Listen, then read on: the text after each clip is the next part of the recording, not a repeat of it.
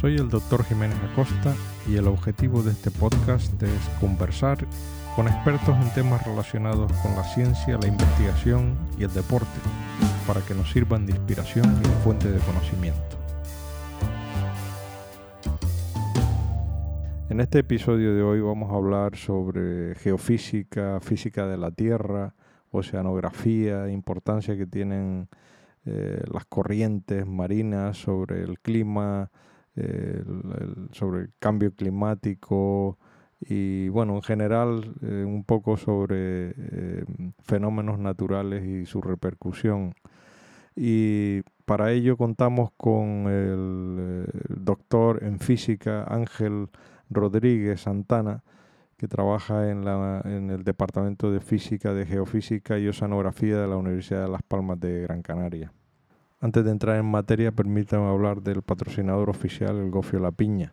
El gofio es un alimento que, bueno, son cereales eh, tostados y molidos y además de mm, comerlo de su forma tradicional, mezclado con, leche o con otros alimentos, existen otra variedad de productos eh, hechos a partir del gofio. Por ejemplo, yo destaco para los deportistas los batidos de proteínas con gofio también las barritas nutritivas que aportan bastantes hidratos de carbono y, de, y proteínas. Y yo particularmente las, como cuando voy en las largas rutas en bicicleta. Estas barritas nutritivas además tienen muchos sabores muy buenos. Gofios con cereales, gofio con coco, gofio con dátiles, con plátano. Todas, toda esta variedad de productos los pueden encontrar en la web gofio.shop y en el link que encontrarán al final de este podcast. Ángel, lo primero que siempre les pregunto a los invitados un poco por la formación, ¿no? Mm. ¿Qué te llevó a ti a, estudiar eh, eh, física, ¿no? Sí. Que es tu área de, digamos, de formación y luego a dedicarte a la, geofísica, ¿no? Entonces, que si fue algo vocacional o más bien que fue una casualidad de la vida que te encontraste en determinado momento y elegiste por esto, ¿cómo, cómo, cómo fueron tus tus inicios y tu formación? Sí, mira, en principio yo em, siempre, siempre, desde muy pequeñito, me ha, gustado todo lo que es el mundo científico. Y ya en bachillerato, eh, entonces pues mm, mi idea era estudiar ciencia. Dentro de la ciencia siempre me atrajo la biología molecular. La, biología, pero la biología de cómo las plantas pudieran hacer fotosíntesis, cómo a través de la energía del sol se podía crear, ¿no? y, eh, y, después descubrí en COU, en nuestro antiguo COU, descubrí eh, la física, descubrí la física a través de la mecánica celeste, de intentar ver cómo era la órbita de los planetas, calcular, ver qué se podía calcular y se podía predecir cómo podía aparecer un cometa, cómo podía y todo eso me llevó finalmente a estudiar física en la laguna y astrofísica, finalmente. Ah, ¿estudiaste astrofísica? Estudié astrofísica. Yo terminé la carrera de astrofísica. ¿Pero la carrera de astrofísica es una especialización de física? O? Sí, eh, antes eran cinco años, ahora eso ha cambiado con el grado, pero antes en la licenciatura de física eran cinco años, eran tres primeros años de una física normal, sí, convencional, básica, de conocimientos básicos, y después había dos años de especialidad. Cada uno de nosotros pues elegía una especialidad. Podíamos elegir física aplicada, física fundamental, física de partículas. Y yo eh, estudié pues astrofísica. En la laguna se daba esos dos años de especialidad de astrofísica. Una vez termino la carrera de astrofísica, pues pongo currículum vitae en todos los centros, ¿no? universidades, centros de investigación. Y finalmente me contratan en la Universidad de Las Palmas de Gran Canaria a dar geofísica a dar geofísica. Ahí descubrí el mundo de la geofísica, los terremotos, la sismología, el geomagnetismo, la gravedad asociada a la Tierra. Y después, eh, dentro de lo que era el departamento de física en aquella época, cuando yo entro en la Universidad de Las Palmas de Gran Canaria, te estoy hablando del año 1991, para un poco situarnos, ¿no? Hace unos 32 años. Pues entonces yo eh, contacto con el grupo de investigación de oceanografía física, de física del océano, y entonces ahí es cuando ya empieza mi andadura en lo que era estudiar la física, pero en el océano. Nunca he dejado de lado la astrofísica, nunca, bueno, siempre la geofísica me ha acompañado porque siempre ha sido materias en las cuales he dado clases en la universidad y he hecho algún que otro trabajo de investigación en geofísica, pero gran parte de mi labor investigadora en la actualidad tiene que ver con física del océano. Del océano, o sea que mm, y la, y la parte de astrofísica ya la has dejado de lado. No la he dejado de lado. La parte de astrofísica eh, tiene en mi, en mi caso una vertiente muy divulgativa. Yo he dado muchas charlas, muchas conferencias.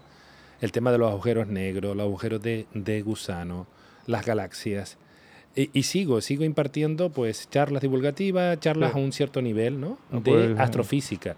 Y, y, nunca he dejado de lado el hecho de estar siempre entonces, en la vanguardia también de la, de la parte. Tienes entonces una amplia formación, ¿no? Porque yo creo que todo está relacionado, ¿no? Todo está relacionado, efectivamente. Ahora, hace muy poquito estuve en el Congreso de Geociencias en Viena, un congreso que se hace todos los años en, en, Viena para lo que es la geociencia a nivel europeo, internacional. También vienen muchos asiáticos y de, Estados Unidos, o sea, es internacional. Este año yo creo que hemos batido récord, 18.000 investigadores asistentes en una semana, 3.000 de forma online y unos 15.000 de forma presencial. Y aquí mm. se trata, como bien decías, se trata toda la geociencia. Dentro de esa geociencia cada vez es más importante la física planetaria, la física de los planetas. Lo primero que te quería preguntar, igual es una pregunta que no, que no, que no tiene mucha relación con lo que haces actualmente, pero seguro que, me la vas a contestar porque sabes un poco de todo. ¿no? Eh, ¿Cómo sería la Tierra, o sea, como planeta, si no tuviera agua? ¿O habría vida en la Tierra? Buena pregunta. De hecho, las misiones que se están planteando de la ESA y de la NASA, y también todas las agencias, agencias japonesas y de las diferentes agencias, ahora mismo se están planteando muchas misiones a los satélites, por ejemplo, de, Júpiter, satélite Europa, Ganímedes. en, pronto saldrán las misiones, eh, posiblemente el próximo año o el siguiente, para investigar justamente lo que se denomina océanos, pero que están en el subsuelo. Estos satélites están congelados en la parte superior, pueden tener centenares de kilómetros de grosor de hielo, y se piensa que por las mareas que, que, afecta o que genera Júpiter sobre estos satélites, hay un océano interior de agua, líquido. Entonces, siempre que hay océanos líquidos, que hay agua líquida, es, parece la sustancia más eh, importante para que se pueda desarrollar vida, justamente como la que tenemos en la Tierra. Pero hay otro satélite que, eh, que, orbita en torno a Saturno, que se llama Titán. Y en este caso, debido a sus bajas, bajas temperaturas, el amoníaco y ciertos hidrocarburos están en forma líquida, en forma fluida. Entonces, no se sabe muy bien si estos fluidos ya no es agua, sino estamos hablando de hidrocarburos, o en este caso el amoníaco, que en nuestra temperatura ambiente y presión atmosférica es gas, ¿vale? O, eh, allí en, Titán es líquido, es fluido, por tener bajas temperaturas y una presión atmosférica, una presión de su atmósfera bastante alta. Puede ser que estos fluidos o estas sustancias también puedan permitir la vida. La vida. o sea, que no solamente pueda ser que el agua, que la verdad que el agua es el mejor elemento para que la vida se pueda desarrollar, sino que pueda a lo mejor haber otros, otras sustancias que también puedan tener el, la, misma, la misma acción que pudiera tener el agua en la Tierra. Yo lo, lo que he leído es que la, vida en la Tierra comenzó realmente en los océanos y, mm. más concretamente hablan de las fumarolas hidrotermales. Hidrotermales, sí. ¿Qué es eso? O sea, ¿qué, es, sí, en el, fumarolas Claro, ahora mismo tenemos una, o tuvimos una hace muy poquito en el Hierro. En la erupción volcánica del Hierro, que fue una erupción submarina, mm. Eh, todo empezó, pues eso, a unos 350 metros de profundidad aproximadamente. Ahí salió la boca eruptiva y empezó a formar lo que es el volcán. 350 metros de Más o menos se estima que la profundidad inicial de lo que ahora es el volcán Tagoro, se denomina así, ¿vale? Al sur de la Restinga, 1,5 kilómetros de la Restinga.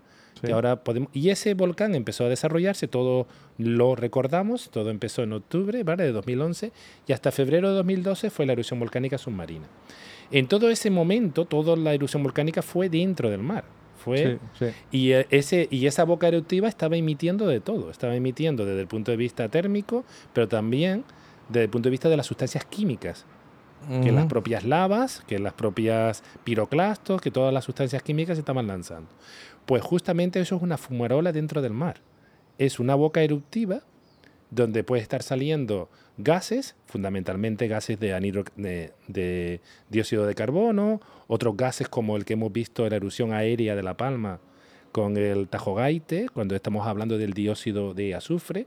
Entonces hay una serie de gases que emiten estas bocas eruptivas que se pueden desarrollar en los fondos oceánicos y, son las fumarolas. Un caldo de cultivo. Un caldo de cultivo para, que eh, toda esa química que se desarrolla a partir de esas fumarolas, que son bocas eruptivas en el fondo oceánico, aparte de toda la parte térmica, no todas las anomalías térmicas que estas fumarolas pueden producir, esos son lo que son las fumarolas oceánicas. Hay muchas, ¿eh? Eh, yo te estoy hablando porque nos queda muy cerca, que justamente ahora mismo el Instituto Español de Oceanografía, todos los años con los proyectos Vulcana, hace medidas eh, de cómo va esas fumarolas, quiero decir, en en este momento lo único que emite son gases. En este momento esa boca eruptiva de 2011, que cuando fue la erupción volcánica, sigue emitiendo algo de gas esa, esas fumarolas o esos ventos, ¿no?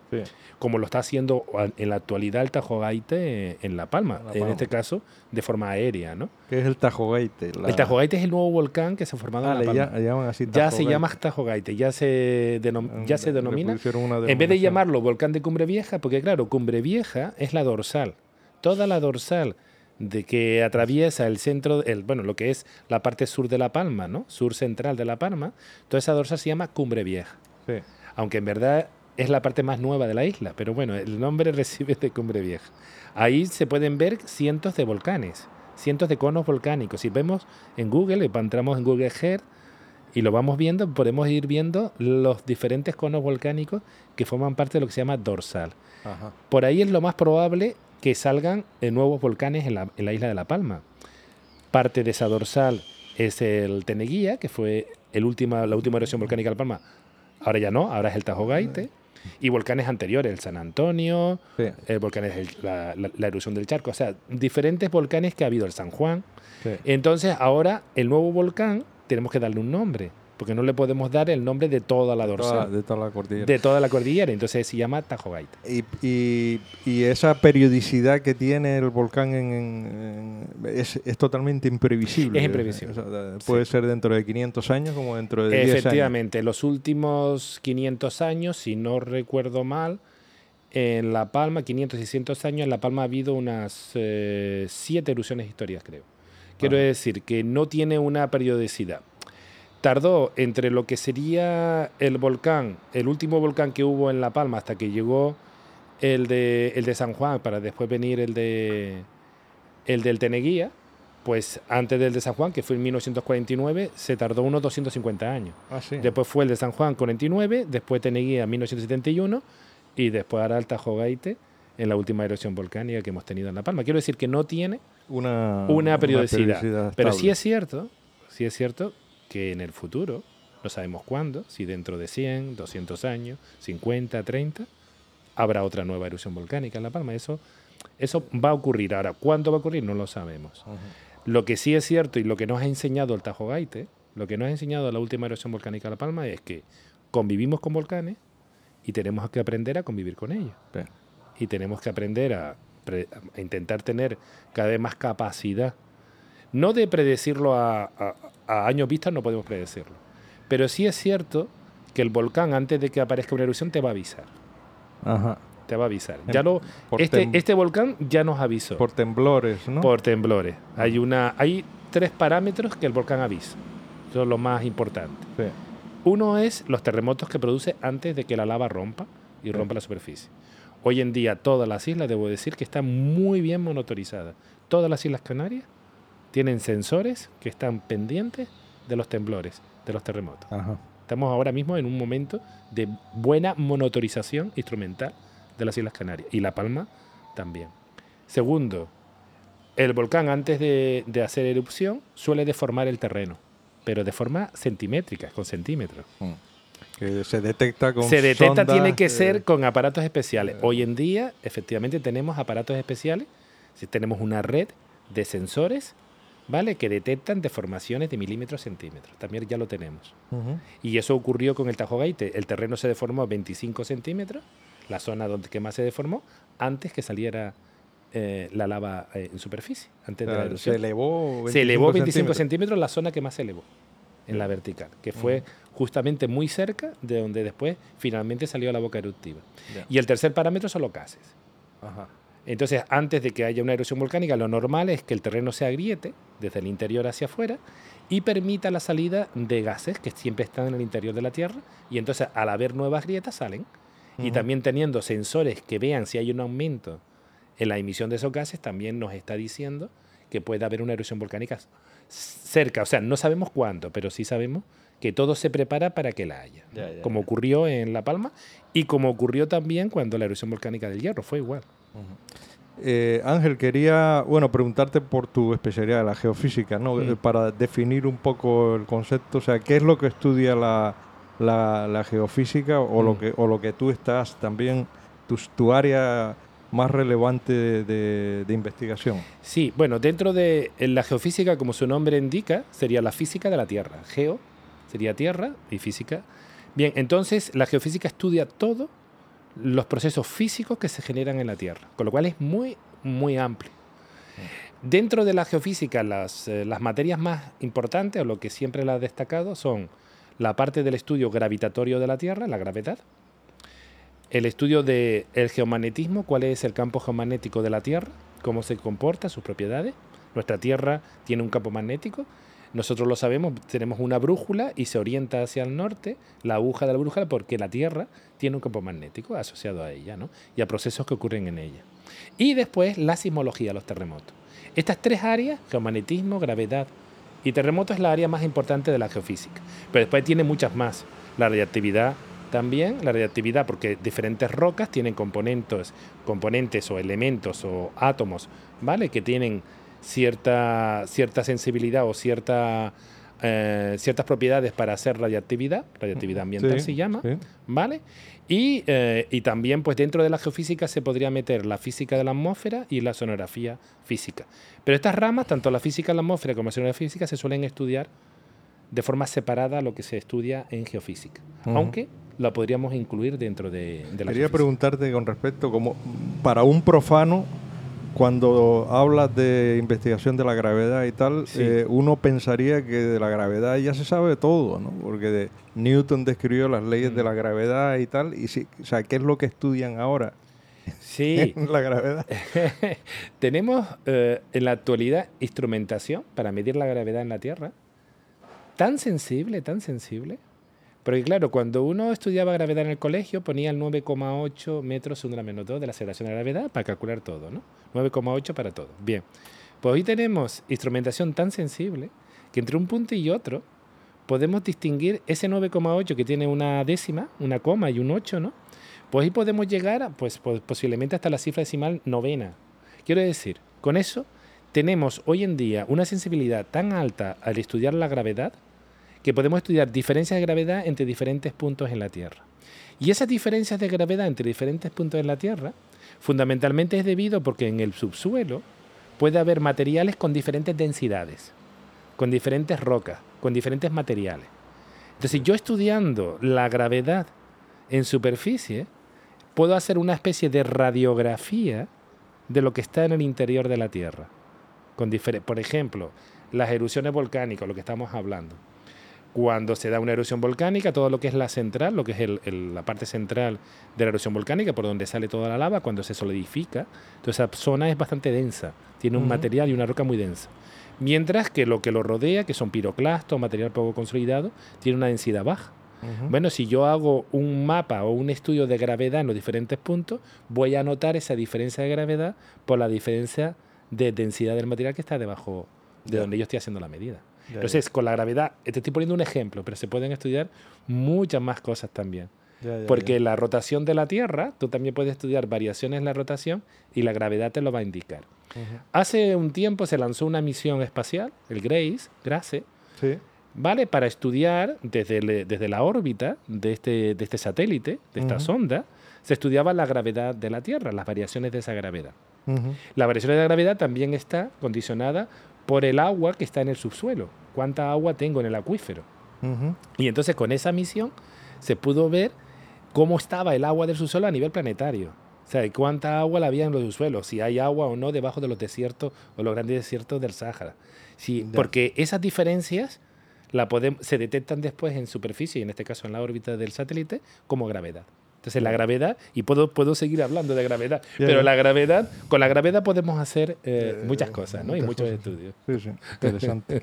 Eh, vamos a hablar un poquito también del tema de, los océanos, ¿no? Eh, siempre se ha dicho de que es un mundo todavía inexplorado en gran medida, ¿no? De que mm. conocemos una, un porcentaje relativamente bajo de de, la vida dentro de, en el fondo marino y tal, ¿no?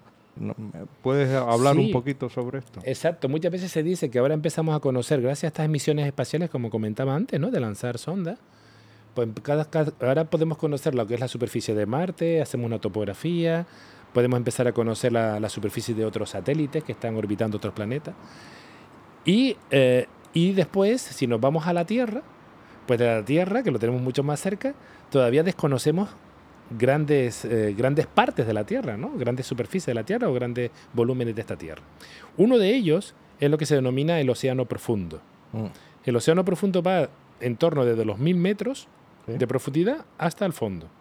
Hay zonas en el océano, eh, gran parte de lo que sería la cuenca del Pacífico, la del Atlántico, la del Índico, que las profundidades medias estarían en torno a 4.000, 5.000 metros de profundidad. En media. En media. 4.000 metros sería lo que es la cuenca oceánica. Entonces, entre los 1.000 y los 4.000 metros ocurren muchas cosas en el océano que todavía desconocemos gran parte de lo que ocurre ahí.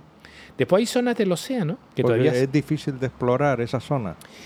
Mira, porque efectivamente, como bien dices, porque necesitamos eh, muchos recursos para poder explorar esa zona. O sea, se necesita dinero e inversión para poder explorar. Pero tecnología la hay, ¿no? Tecnología la hay cada vez más, eh, fíjate que en el océano, si en el espacio el problema es el espacio vacío y la radiación que pueda recibir del Sol, las partículas que el Sol emite y hay que poner escudos especiales en las ondas espaciales y el vacío, en el caso del océano el, el enemigo es la presión, la presión que recibe la instrumentación cuando tú la lanzas y toda la presión que es la columna de agua, todo ese peso de la columna de agua, mientras más baja, más presión sobre el instrumento, pues tenemos que lanzar instrumentos con, más, con la tecnología suficiente para aguantar la presión oceánica. Entonces, mientras más profundo te vayas, más presión vas a tener. Más difícil va a ser hacer medidas, porque la necesitas cada vez instrumentación más sofisticada. Nosotros ahora mismo ya tenemos instrumentos que pueden bajar a 6.000, 8.000 metros de profundidad. O sea, lo tenemos. Son instrumentos muy caros, pero los tenemos. Y eh, hay, desde el punto de vista de lo que es la exploración del océano a nivel global, poco a poco se están utilizando cada vez vehículos submarinos, los gliders, no sé si, si habrán oído hablar de los gliders. Los gliders son vehículos autónomos, no hay nadie tripulándolos.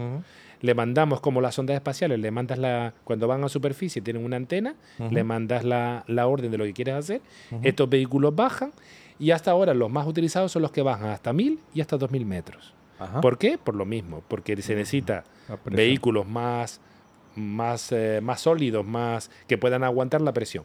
Pero poco a poco, cada vez se van construyendo vehículos autónomos que van a llegar a profundidades mayores, hasta los 4.000 que hemos hablado antes, y entonces eso nos va a ayudar a tener una mejor, no solamente a través de los barcos y instrumentación que podemos lanzar de barcos, sino a través de vehículos autónomos que puedan bajar a esas profundidades, vamos a tener una mejor radiografía de lo que es el océano. ¿Y qué hay, qué hay por debajo de eso?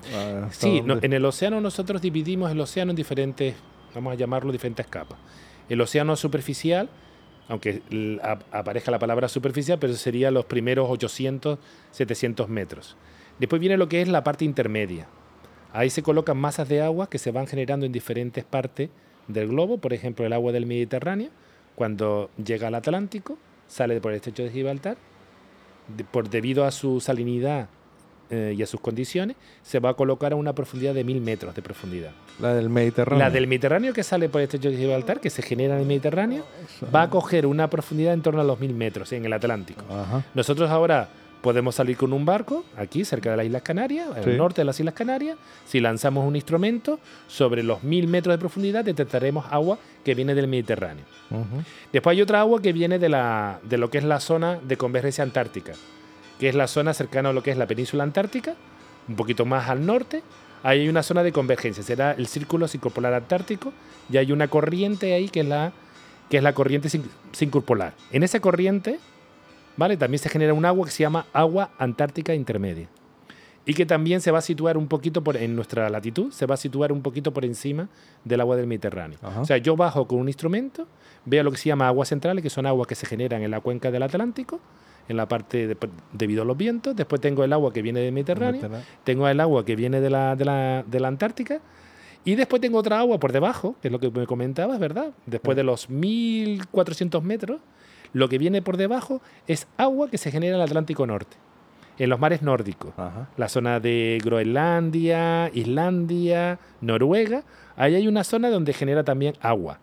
Esa agua sale por una serie de pasos y se sitúa ya a profundidades más de los 1500, entre los 1500 y los 2000, 3000 metros de profundidad, incluso los 3500. También del mar del Labrador, en nuestra latitud, la zona de entre Canadá y Groenlandia. Y después ya por fin, al final ya en el fondo marino, te vas a encontrar el agua que se genera en el mar de Weddell, en la Antártida, en la Antártida, que se llama el agua de fondo antártica. Esa agua, que es un agua muy densa, muy fría, se va, va a caminar por los océanos, va a fluir por los océanos, por el fondo, que se llama el agua de fondo antártico. hay Entonces, capas. Hay diferentes capas, y dependiendo de la profundidad. Entonces, si vamos aquí a la zona eh, al oeste de Canarias, alcanzamos la profundidad de 4.000 metros, y lanzamos un sensor, podemos ir viendo todas estas masas de agua que vienen de diferentes partes del planeta. Pero todas tienen la misma, diferentes densidades. Diferentes densidades, por eso se colocan en diferentes profundidades, diferentes propiedades. vienen con nutrientes diferentes, vienen con la cantidad de oxígeno disuelto diferente, pues depende de dónde vengan y el camino que hayan recorrido. O sea que nos están enseñando pues diferentes procedencias del planeta. ¿Y cómo, cómo evoluciona el, el, volumen de agua hmm. en el planeta con el paso del tiempo? O sea, ¿el agua digamos que se va eh, reciclando o es eh, un volumen constante o cómo se...? Esa es buena pregunta, ¿no? Porque lo hace también lo mismo que comentábamos, cómo se va, cómo tú a diferentes profundidades, aquí estoy hablando de la latitud nuestra, porque si vamos a diferentes latitudes veremos otras otra forma ¿no? de ver la columna de agua. Pero eh, existen en el océano varios tipos de circulación oceánica.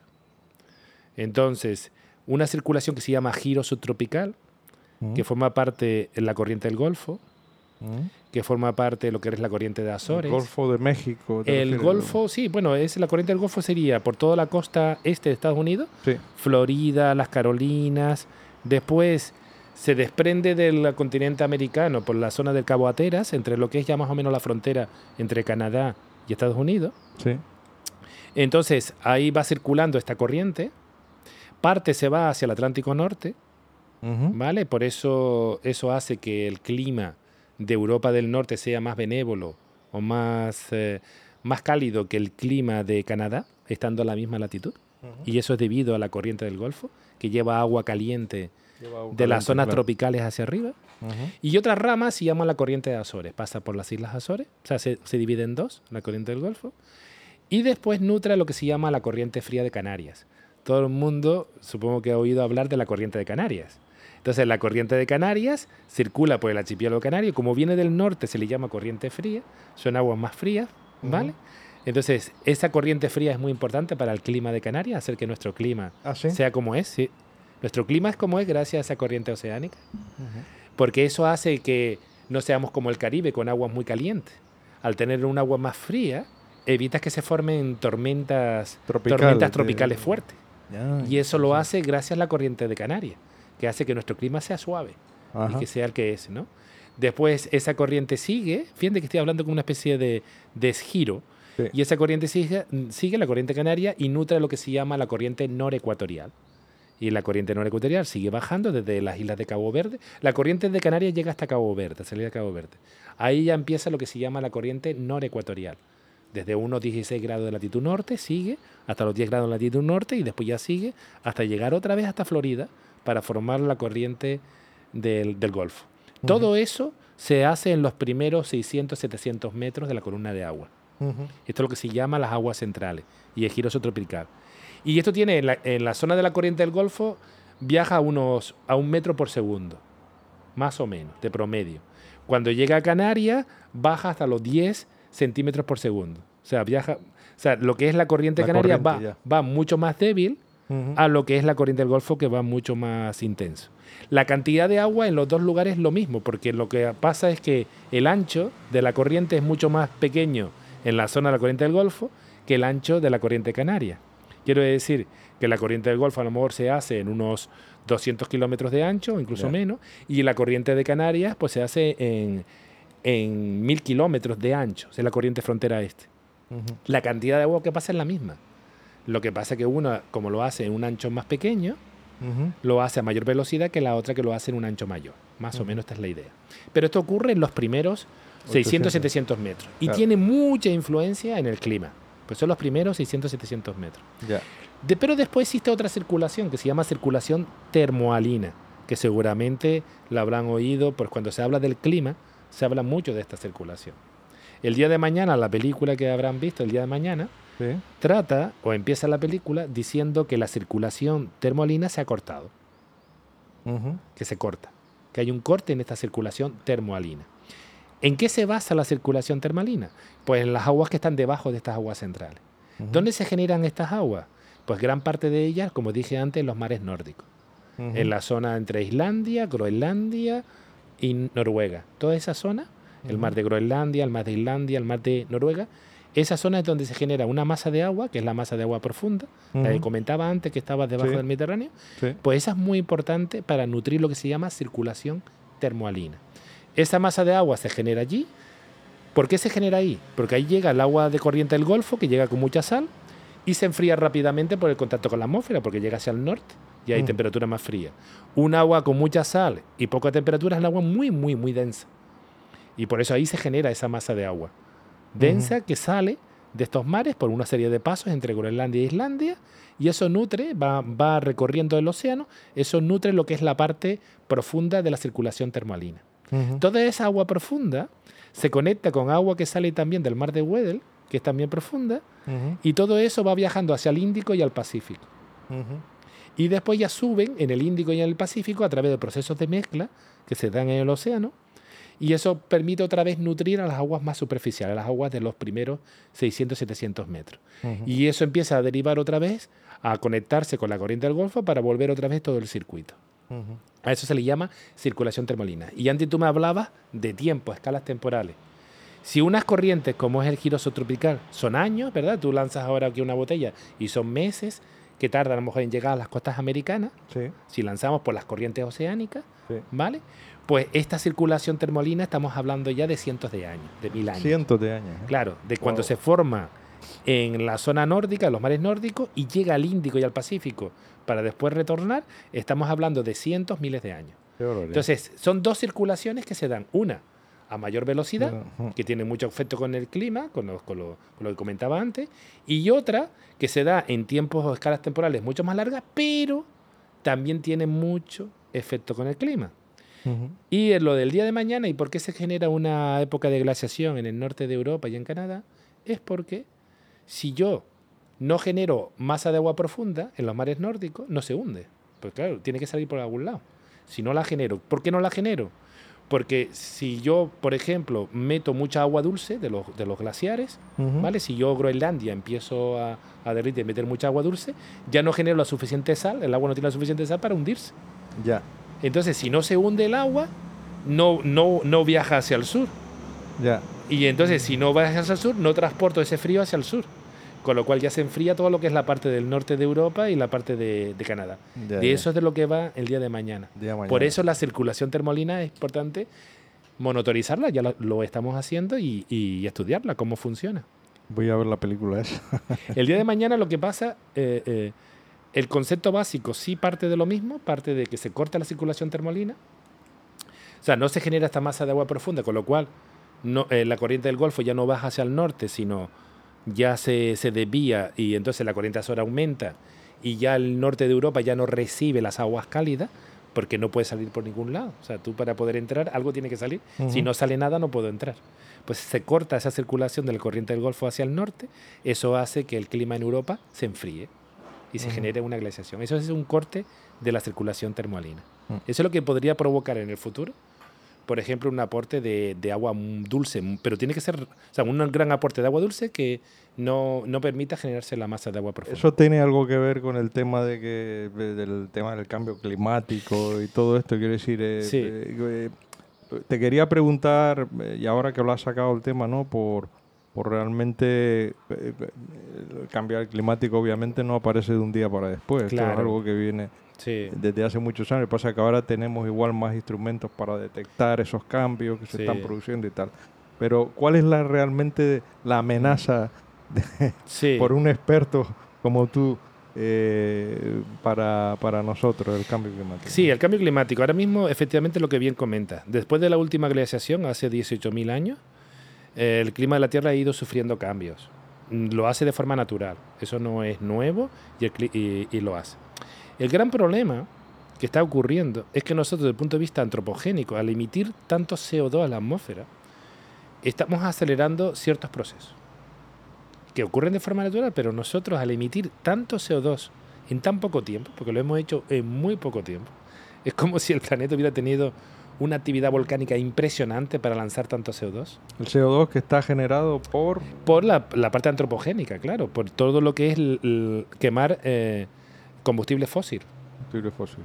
Gasolina, gas, todo. Fundamentalmente el petróleo, ¿no? Entonces, todo eso lo hemos hecho nosotros. Eso es indiscutible. Desde la época industrial hasta ahora hemos emitido mucho CO2 a la atmósfera. ¿Y ese CO2 en la atmósfera qué hace? Ese CO2 en la atmósfera es lo que genera el efecto invernadero. Ese CO2 lo que hace es que toda la radiación que nos llega del Sol, la Tierra la quiere volver a otra vez a lanzar al espacio, parte de ella, ¿vale? Pero al tener mucho CO2 en la atmósfera, gran parte de ella queda atrapada.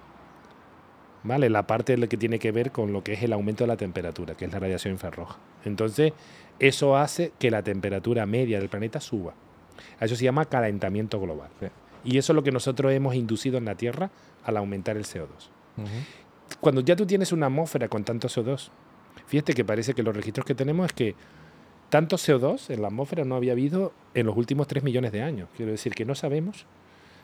Tanto CO2 produce calentamiento porque conocemos cómo funciona el efecto invernadero, sabemos que la temperatura media del planeta está aumentando, los registros, como bien dice, nos apuntan en esa dirección, ya vamos sobre 1,1 grados centígrados respecto de la época preindustrial.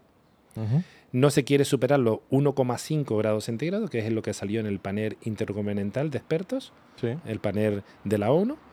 No se quiere subir de los 1,5 grados porque no sabemos, porque entramos en escenarios desconocidos de cuál podrían ser los efectos de un calentamiento ¿vale? tan, tan grande ¿no? en la Tierra, de tener una temperatura media global tan alta. ¿no? Entonces estamos sobre 1,1 y bueno, ya empezamos a ver que efectivamente se están acelerando ciertos procesos.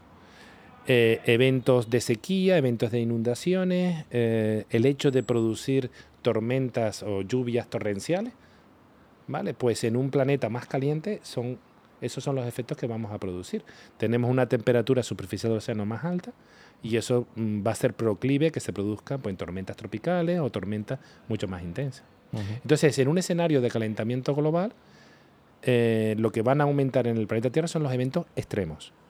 Son eventos de sequía más fuertes, eventos de tormentas más fuertes, eventos de incluso los vientos. Tienes más energía, tú tienes más energía interna, tener un planeta más caliente.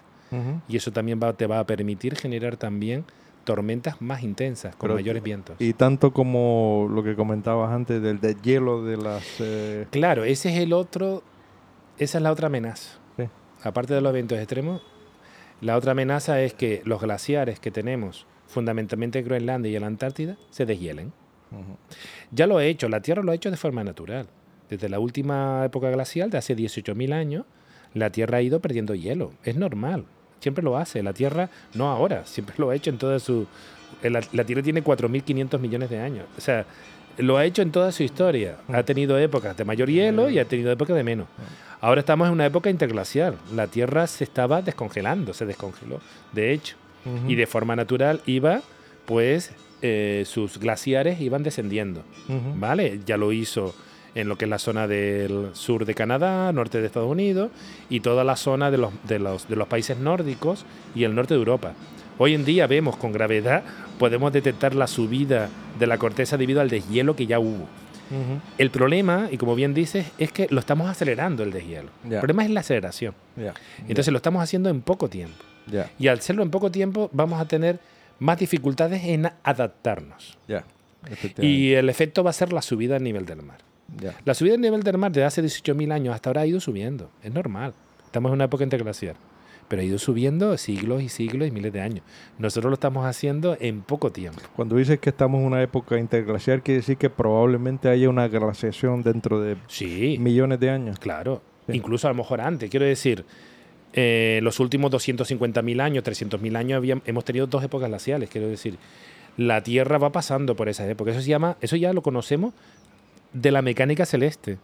O sea, eso, eso la, estos ciclos que tiene la Tierra largos, ¿vale? De largo periodo, tiene que ver con los parámetros orbitales de nuestro planeta alrededor del Sol, que se llaman los ciclos de Milankovitch. Y tiene que ver con que nuestro eje de rotación de la Tierra está inclinado, pero no siempre tenemos mismo, el mismo ángulo de inclinación. Este eje inclinado del planeta Tierra nos permite tener estaciones verano, invierno, es porque tenemos el eje inclinado. Después también tenemos otro movimiento, que es el movimiento de la Tierra alrededor del Sol, pero hay momentos que estamos un poquito más lejos del Sol y unos momentos que estamos un poquito más cerca. Ahora estamos más cerca del Sol el 4 de enero, que se llama perihelio. Y estamos más o menos más lejos del Sol en julio, también sobre el 4, 5 o 6 de julio, en el momento que estamos más lejos del Sol, se llama afelio.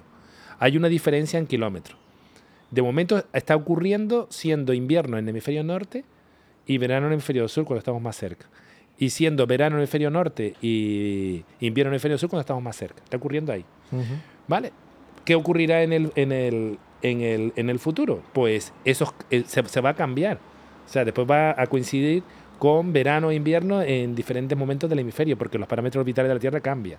Y va a cambiar lo que se llama la diferencia entre estar más cerca y estar más lejos. También cambia toda esa combinación de parámetros que te estoy diciendo, así de forma muy rápida, es lo que, es lo que después genera a nivel de escalas temporales largas. claro, porque esas pequeñas diferencias en la radiación del Sol genera a lo largo, a lo largo, genera cambios en el clima de la Tierra de larga duración, que se llama ciclo de Milankovitch, con periodos de 21.000 años, 40.000 años, hasta 100.000 años. Entonces la Tierra va pasando por diferentes etapas. Hay veces que tiene glaciaciones más fuertes, hay veces que tiene glaciaciones más débiles, y lo mismo, hay épocas interglaciales mucho más fuertes y épocas interglaciales mucho más débiles.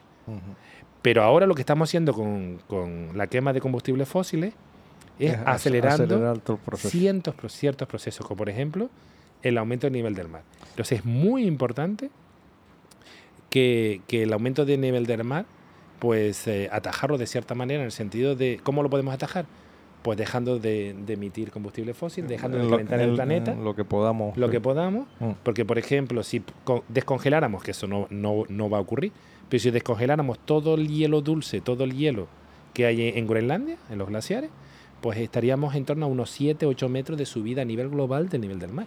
7 metros de nivel del mar es mucho. Mucho. Es mucho, pero claro, estamos hablando de que es descongelar Groenlandia ya, y eso no va a ocurrir. Aunque calentemos el planeta como estamos calentándolo, lo vamos a ir descongelando poco a poco, pero poco a poco de forma acelerada. Ángel, quería preguntarte, eh, en tu campo, ¿cuáles han sido los últimos, por poner una, un, intervalo, un periodo largo, 50, bueno, largo para nosotros, 50 mm. años, eh, los, los avances más importantes, digamos, de, dentro de tu, de tu área? Sí, yo, claro, como hablábamos antes, mi abanico es tan amplio, ¿no? Entonces, y me dedico a tantas cosas, pero si vamos al, al, área Te voy a poner un ejemplo simplemente en otra en otra en otra faceta, por ejemplo, en, biología los avances más importantes han sido pues el, descubrimiento de la doble hélice de ADN, mm. la secuenciación del genoma, o sea, este tipo de, de avances, digamos, en tu área que han cambiado radicalmente el modo de, de hacer investigación y, han dado han permitido dar un salto tecnológico y un avance fundamental en el conocimiento ¿no? sí eh, por ejemplo lo que es en física fundamental si vamos a hablar de la física como un todo como cuerpo eh, de conocimiento y de leyes los grandes avances avances que tienen un, un, cambio muy, muy, muy importante lo que van a ser los avances posteriores pues sería por ejemplo el tema de la física de partículas el bosón de Higgs que se descubrió en el CERN, en el acelerador de partículas, en el 2012. ¿Vale? Eso cambia toda la física. ¿Eso cómo puede repercutir después para estudiar geofísica? Pues sí, porque todo lo que es la constitución interna de la materia y conocer la mecánica cuántica, las propiedades de los materiales, nos va después a nosotros a hacer que tengamos innovación tecnológica. Otro de los grandes avances de la física en los últimos años ha sido la detección de ondas gravitacionales. ¿Qué son ondas gravitacionales? Pues son ondas que se generan por elementos muy masivos, agujeros negros, estrellas de neutrones, elementos muy masivos en el universo que chocan o colisionan y generan una perturbación en el espacio y el tiempo. Y eso se pensaba cuando se descubrió teóricamente, cuando Einstein lo pudo ver, porque ya él lo, pudo razonar hace más de 100 años, él pensaba que nunca había tecnología en el planeta para detectar eso, porque son variaciones mínimas, son variaciones mucho, mucho más pequeñas que el núcleo de un átomo. Pues hoy en día tenemos tecnología para detectarlas. De hecho, se, detecta utilizando láseres que, que recorren grandes longitudes.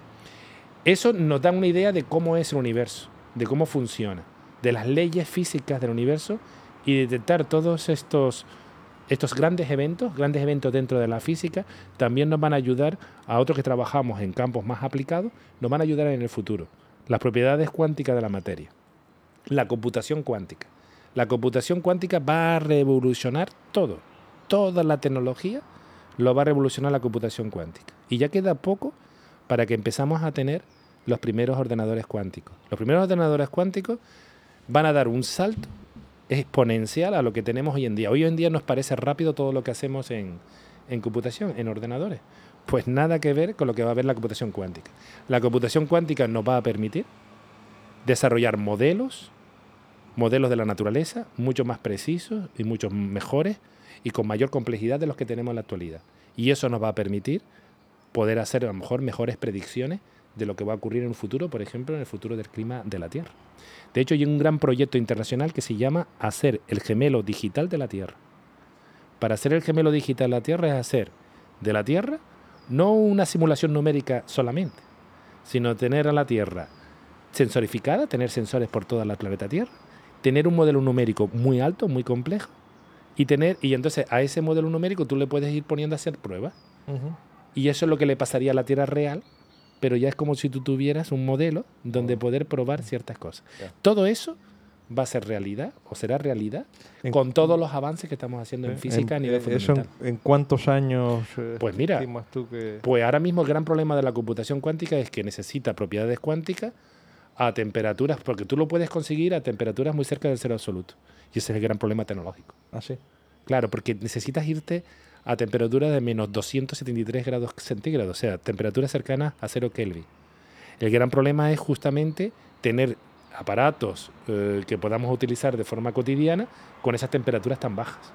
Entonces, desde que podamos controlar ese problema de la temperatura y poder tener propiedades o, instrumentos que, que, podamos utilizar y podamos utilizar estas propiedades cuánticas, por ejemplo, para la computación, y salvemos estos problemas tecnológicos, pues será el gran avance. Lo mismo ocurrirá, y, yo creo que a lo mejor en 20, 30 años, ocurrirá con el nuevo reactor de fusión nuclear.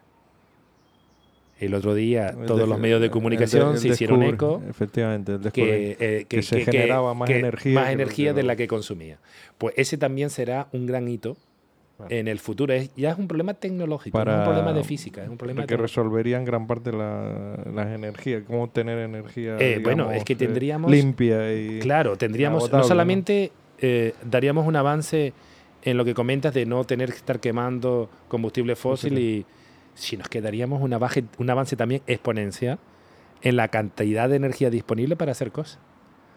Con lo cual ya tendríamos ya, mm, ya, ya podríamos colonizar el sistema solar, claro, ya tendríamos suficiente energía para expandirnos como especie por todo nuestro sistema, claro. Interesante. Bueno, Ángel, quería preguntarte, eh, pues podríamos hacer miles de preguntas, pero quiero centrar ya el tema un poco en, tus investigaciones, ¿no? Eh, concretamente, ¿en qué, en qué materia o, en qué líneas de investigación estás llevando ahora? Mira, nosotros estamos llevando eh, mm, desde hace pues 20 o 25 años he estado llevando lo que se llama la línea de procesos de mezcla en el océano. Allí es donde tengo pues el mayor número de publicaciones. Procesos de mezcla. De mezcla en el océano. ¿Qué quiere decir eso? Antes te hablaba de las diferentes masas de agua, ¿no? El agua que se genera en el Atlántico Norte, el agua intermedia, el agua del Mediterráneo, esta agua que se genera. Todas estas aguas están en contacto y se mezclan unas con otras. Entonces, estudiar cómo es esa mezcla. ¿A qué, ¿A qué rapidez lo hace? Para eso en el océano tenemos que medir un coeficiente se llama el coeficiente de difusión. ¿A qué velocidad es esas cosas? Eso tiene muchas repercusiones en todo lo demás, en el clima, de la Tierra, en todo. Entonces, eso es lo que yo fundamentalmente estudio en el océano. ¿Cómo lo hago? Lo hago de dos formas.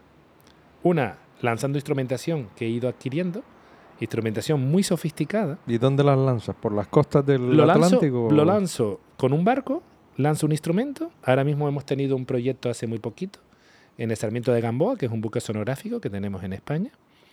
Y hemos tenido un proyecto con este buque el año pasado, en el mes de agosto y en el mes de noviembre, al sur de las Islas Canarias.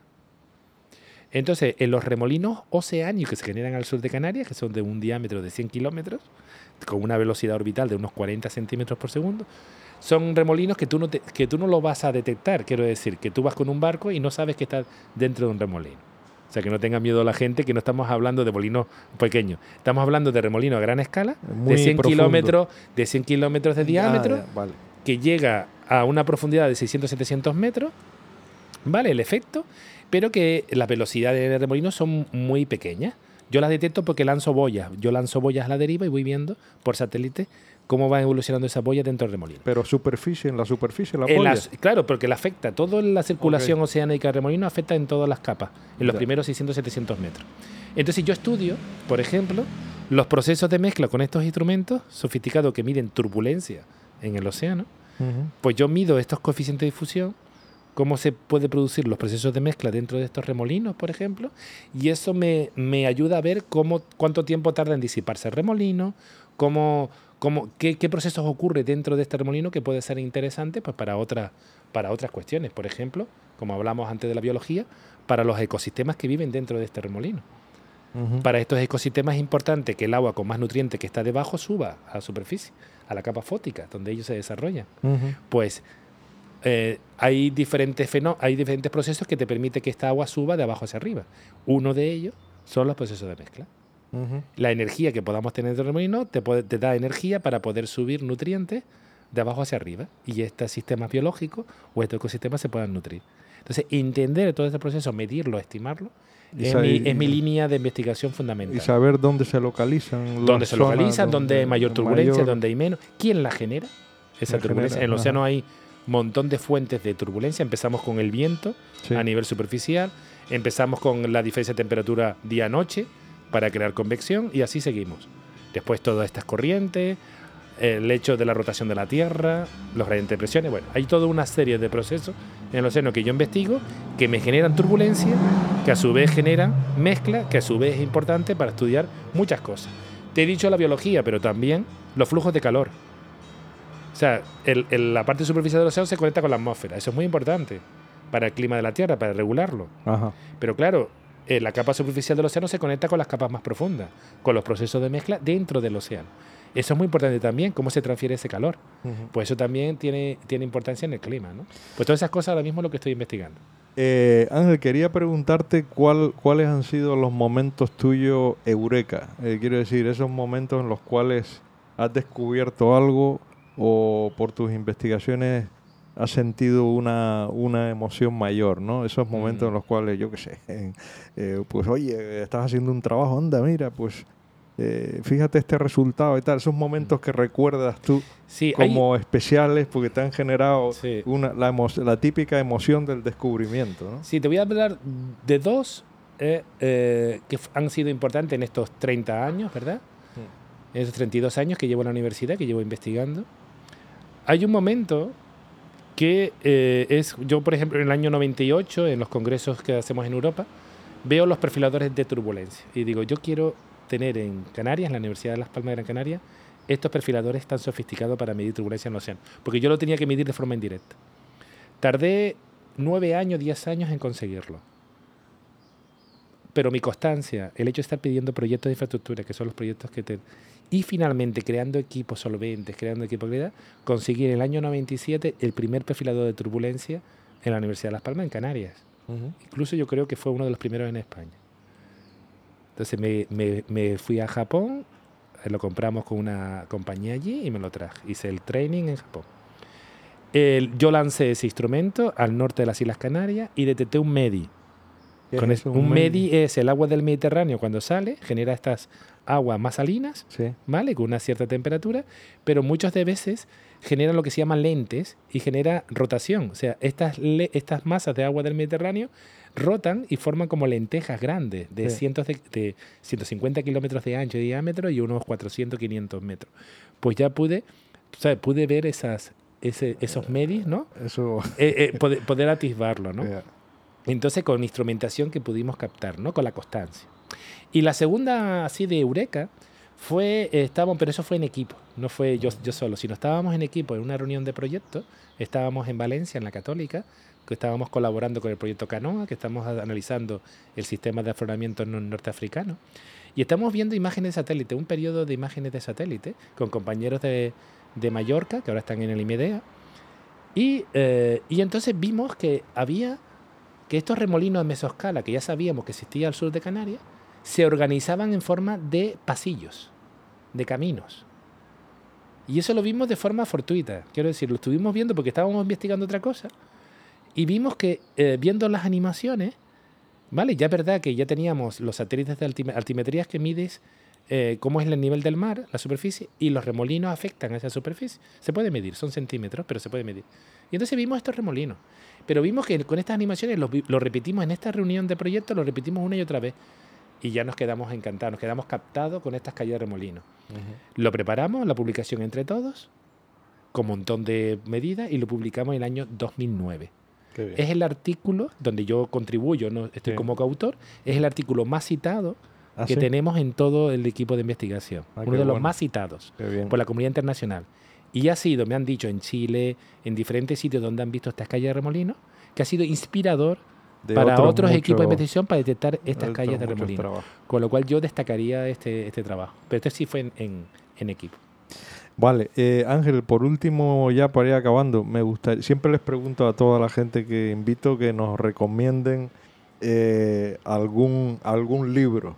Sí. Eh, no sé, bueno, eh, bien de divulgación o, o un libro simplemente que te guste de- Mm. eh, que, o que quieras recomendar a algún amigo que siempre regale, el típico libro así que te haya a ti marcado y tal, Mm. y que nos recomiendes alguno o varios, los que tú... Sí, hay muchos. ¿eh? Yo estaba pensando, ahora cuando me comentabas de recomendar un libro, claro, el inicio de todo, de mi vocación, antes me preguntaste al principio de la charla Sí. sobre mi vocación ¿Sí? y por qué estudié física, ¿no? ¿Fue algún libro? Sí. ¿Cuál de ellos? ¿El de Stephen Cosmos, Hawking? No, sé, no, no. El de Carl Sagan. El de Carl Sagan Cosmos. Sí. De hecho, lo pedí, yo era pequeño, ¿eh? Y lo pedí, yo estaba en...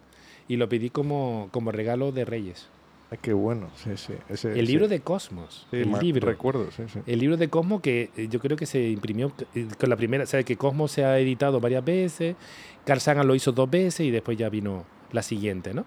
Pero el libro de Cosmos, Yo creo de, la, primera, te estoy hablando de, la, de los primeros ejemplares, Sí. pues ese libro me, me marcó. Me marcó porque ese fue un momento de vocación para decantarme por la Por, la, física. por la astrofísica también. y sí. después por la astrofísica, pero Ah, en principio por la por la física física. por la física, porque ahí se hablaba de la relatividad de Einstein y tal. Se hablaba muy bien y de una forma muy divulgativa. ¿no? Después hay un libro que, que, que- que a mí siempre es un tema, lo voy a sacar aquí, ¿no? pero es un tema que siempre me ha interesado, me ha interesado mucho. Y eso que yo soy de la física, ¿no? que es la naturaleza de la conciencia humana, la mente humana, cómo funciona. El sistema complejo que tenemos en nuestro cerebro, tenemos neuronas, se conectan, pero cómo emerge de las conexiones neuronales la conciencia. Sí, eso es un tema apasionante. Y entonces ese tema se ha tratado desde muchos ámbitos y se ha tratado también desde el ámbito de la física. Ah, sí. ¿Y qué, qué libro recomiendas en concreto con esto? Bueno, ahí está, eh, ahora mismo no recuerdo el, el autor, El universo de la conciencia, ¿vale? El universo de la conciencia, estoy intentando recordar el, el autor, porque ese me lo leí hace unos eh, 10 años, ¿no? Eh, el universo de la conciencia, después también tendríamos Las sombras de la mente, ¿vale? Del matemático de Cambridge, a ver si me sale el nombre. Roger Penrose. Roger Penrose. El universo de la mente. Eh, las sombras de la mente, Las me parece, de la sí, me parece, las sombras de la mente. Roger Penrose, eh, este matemático, eh, comenta que, bueno, que la conciencia emerge por las propiedades cuánticas que hay en las cadenas que tenemos en la constitución que tenemos de las neuronas. Las neuronas están constituidas por cilios. ¿Vale? Y estas, esta constitución neuronal y las propiedades cuánticas, pues parece ser, según él, según Penrose, eh, de ahí, de, esa, de, esa, de esas propiedades cuánticas emerge la, no, no, no, sabía que las neuronas tenían propiedades cuánticas. La, constitución de las propias neuronas y de cómo están formadas. A mí me extraña porque los, los detractores de estas teorías justamente vuelve a la temperatura, con lo cual comentábamos antes. La temperatura hace que las propiedades cuánticas no, se puedan, no puedan emerger. La temperatura de nuestro cerebro es la que es y entonces es muy difícil entender que de ahí pueda emerger la conciencia. Mientras que el, que el otro libro, el otro de, sobre la conciencia, sí habla de, de la dinámica no lineal, del caos, de todos los sistemas no lineales y de las no linealidades que hay en nuestro sistema, en nuestra mente, de ahí puede emerger la conciencia. Yo creo que eso es más, es más razonable. Es un tema, la verdad, que apasionante. Y, entonces, ¿cómo la física, a mí lo que me ha gustado es cómo la física... Cómo la física intenta explicar ese fenómeno. explicar ese fenómeno. Con evidencia. Vale, y entonces, pues, eh, a través de la conciencia, o sea, cómo emerge nuestra mente humana, cómo pensamos, ¿no? Cómo, tal. Y yo creo, yo soy más, me decanto más por la no linealidad, por la complejidad de nuestro cerebro humano, la parte que tiene que ver con el caos determinista, la no linealidad, pero la no linealidad que a su vez genera estructuras coherentes, genera algo. Pero claro, nuestro cerebro no es un caos. Quiero decir, del caos cómo emerge un orden, ¿no? Y cómo emerge la conciencia. Como, como científico que eres, eh, claro, esta pregunta también me, gustaría hacértela, ¿no? Eh, ¿Eres, eres eh, de los que piensan que el universo y estamos aquí por accidentes o piensas la obra de un creador? Yo, fíjate que cuando uno, bueno, cuando estudiamos cosmología, cuando uno analiza el Big Bang, cuando cada vez conocemos más, ¿vale? De cómo pudo ser este origen del universo. Y siempre que voy viendo, pues, como por ejemplo la vida, ¿no? La molécula de ADN, como comentabas al principio, ¿no? Los procesos biológicos, eh, la Tierra, la física, los terremotos. O sea, cuando uno empieza a estudiar el universo, ¿verdad? Y empieza a estudiar los procesos físicos del universo, siempre que estudio todos estos eh, procesos, pienso en cómo poder analizarlos, cómo poder medirlos, cómo poder estudiarlos utilizando la ciencia. En, ningún momento quiero decir la, metafísica o, ir más allá. Eh, cuando hago ciencia no, no, no me lo planteo. ¿Sabes? Lo que me planteo son cómo puedo diseñar mis campañas, cómo puedo diseñar algo, los experimentos, cómo incluso puedo cambiar la visión de generar estas cosas o incluso las teorías, ¿no? Ya la parte más metafísica o la parte de la filosofía, ¿no? De ver si hay detrás o no, pues algo, ¿no? Fíjate que para mí, para mi motor, para, para, para mi ética o, para la moral, pues eh, pienso en, la, en que la propia sociedad o los propios seres humanos necesitamos de, de, tener ciertas reglas, cierta ética y cierta moral para poder vivir. Pero es que lo necesitamos como especie para poder sobrevivir y para poder tener y para poder perpetuarnos. y, estamos obligados a tener esas relaciones éticas y esos valores morales para que como especie podamos sobrevivir. Entonces, ni por un lado, ni por otro, ni por la ética y la moral, ni por la, ni por la parte física, pues tengo la necesidad de, pensar en algo más. Ya, ya. Mm. Eh, por último, Ángel, un, un, país para visitar. Tú que conoces bastante de partes hasta la Antártida has estado, ¿no? Sí, la Antártida es, una maravilla. Sí, la Antártida como región... Yo he estado en Branfield, en el estrecho de Branfield, en las dos bases antárticas españolas. Y bueno, eh, tengo, en mi, eh, tengo en memoria los icebergs, las orcas saltando, bueno, tengo los pingüinos, bueno. Tengo, verdad, que es eh, el paisaje y esperemos que lo podamos conservar ¿no? Pero como país, Chile. Yo es que viajo a Chile todos los años. Pero Chile sur, Chile sur. Yo desde el, yo he viajado por todo Chile, desde el norte, desde los desiertos de Atacama hasta el sur, hasta el estrecho de Magallanes y todos los glaciares que están en el sur. Yo me he recorrido todo Chile y me lo sigo recorriendo. Todavía viajo a Chile y hay lugares en Chile que no conozco llevo viajando a Chile desde el año 1997, o sea, llevo, llevo viajando a Chile eh, hace 16 años, o sea, yo eh, me he quedado enamorado de ese país. Primero, pues justamente por la, cantidad de paisajes que te ofrece. Belleza natural. Tanto de la costa hacia la cordillera, como desde norte hacia el sur. Ahora mismo, de hecho, ahora en septiembre viajo a Chile, porque estamos haciendo un experimento en un fiordo, en los fiordos que están cerca de Puerto Montt, los fiordos más del norte, los que ya han perdido el glaciar, el glaciar de la boca, o sea, ya tienen un río fundamentalmente que entra en el fiordo. Y, sí, todavía en la parte de la, de la parte más superior de las montañas que rodean al fiordo todavía tiene hielo. Pero estos fiordos ya han ido sufriendo la época interglaciar. Ya han ido perdiendo su hielo. Los fiordos son producidos por glaciares.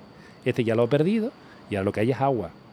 ¿Vale? Es agua que entra del océano, más salina, y agua dulce que viene de los ríos, que ya se han formado ríos. ¿no? Esos glaciares han dado lugar a ríos.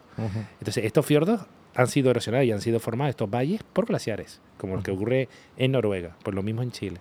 Nosotros estamos estudiando los fiordos que ya han perdido ese glaciar, los fiordos que podemos navegar y podemos investigar sus aguas y eso. Y en eso, ahora mismo en septiembre, octubre, estaré por allí en un experimento con mis colegas chilenos para ir investigando, pues, pues justamente la, dinámica oceanográfica de estos, de estos fiordos, Pues muy bien, muchas gracias Ángel por compartir esta hora en, en el podcast este, Aprendiendo del Experto. Ha sido para mí un placer la conversación y además ha sacado un montón de temas que me gustaría eh, que luego hablamos en privado, a ver eh, que me recomiende gente para invitar a hablar de, muchos temas que hemos sacado y tal. De acuerdo. Así que espero que, que, bueno que sigas eh, con tu exitosa carrera y aportando tanto a la universidad y, y con tus con tus proyectos de investigación.